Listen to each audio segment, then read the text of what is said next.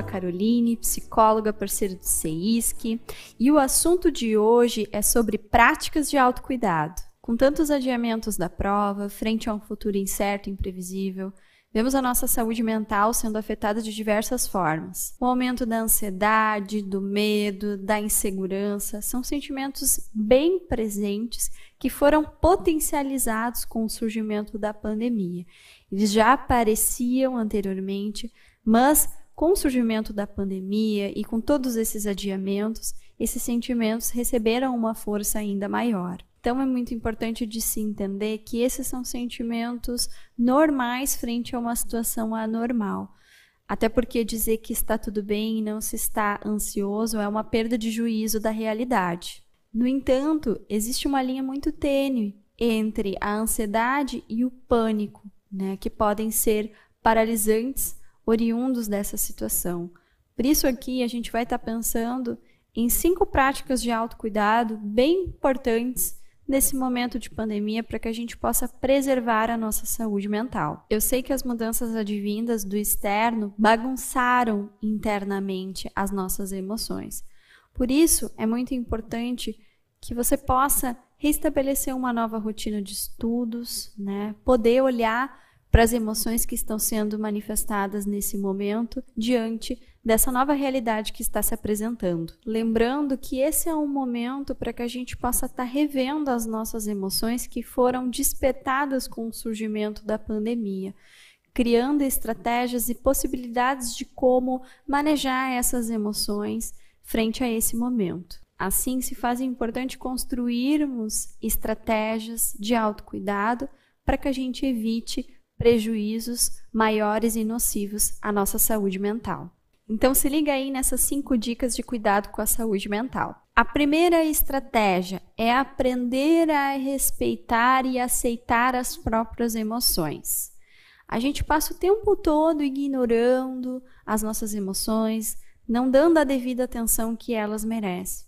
Então, esse tem sido o momento para poder acolher e respeitar as emoções advindas desse momento tão atípico que é anormal. Então, quando você estiver frente a emoções mais dolorosas e hostis de serem sentidas, tais como a insegurança, o medo, a ansiedade, não fique as julgando como certa ou errada. Quanto mais você se limita de sentir as emoções, maior vão ser os efeitos prejudiciais à sua saúde mental. Por isso é muito importante de lembrar que as nossas emoções precisam ser validadas, respeitadas e escutadas por nós. A segunda estratégia é que você possa criar práticas de autocuidado.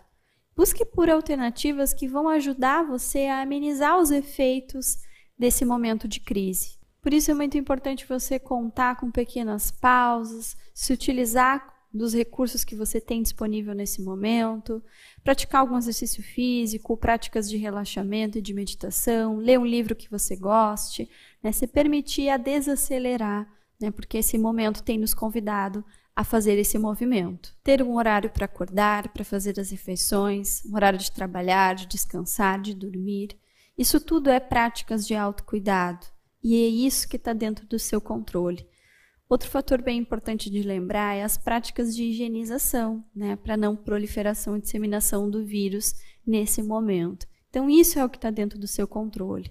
Então, não fique se torturando por aquilo que não está dentro do seu controle, que é ficar imaginando e supondo até quando a pandemia vai durar, até quando esse momento vai estar presente em nossas vidas. A terceira estratégia é a possibilidade de poder desacelerar. Nós vivemos num mundo tão frenético, tão automático, tão mecanizado, que dificilmente a gente para para acessar as nossas emoções. Por isso, esse tem sido um momento de maior introspecção interna, para que a gente possa estar tá desenvolvendo uma autopercepção sobre as nossas emoções, sobre a forma como a gente está se sentindo nesse momento. Então, esse momento tem sido aí uma oportunidade e uma chance para que você possa se reconectar consigo mesmo e olhar de uma forma mais afetiva para suas emoções. A quarta estratégia é que você possa pegar mais leve com você.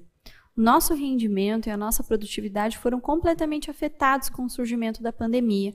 Então não se cobre tanto, não se exija por uma alta performance, né, e por uma produtividade que não são possíveis dentro desse momento e desse cenário que nós estamos vivendo. Por isso a importância de você reconhecer os seus limites e de ajustar o ideal ao real, dentro das condições possíveis desse momento, respeitando o seu tempo, as suas fragilidades e entendendo que as nossas emoções estão sendo totalmente atravessadas por esse momento. E a quinta e última estratégia é que, se possível, busque por um acompanhamento psicológico. Você não precisa passar por esse sofrimento sozinho. Por muito tempo, a psicologia foi alvo de preconceitos, de estigmas sociais. Muitas pessoas pensavam que psicólogo era para maluco, para louco, só para quem tinha transtorno mental, e essa é uma grande mentira, né? Nós não devemos passar por situações difíceis na nossa vida sozinhos, e para isso existem profissionais nos quais a gente pode compartilhar e dividir as nossas angústias, os nossos anseios e o nosso sofrimento. Por isso, busque pelo espaço da psicoterapia para que você tenha um momento de fala e escuta, para que assim você consiga elaborar e dar uma compreensão às suas emoções. Então, pessoal, essas são as cinco dicas de práticas de autocuidado. Espero que vocês estejam atentos às emoções que estão sendo manifestadas nesse momento e que vocês saibam acolhê-las e dar um lugar, um sentido a elas. Um abraço em vocês e até mais.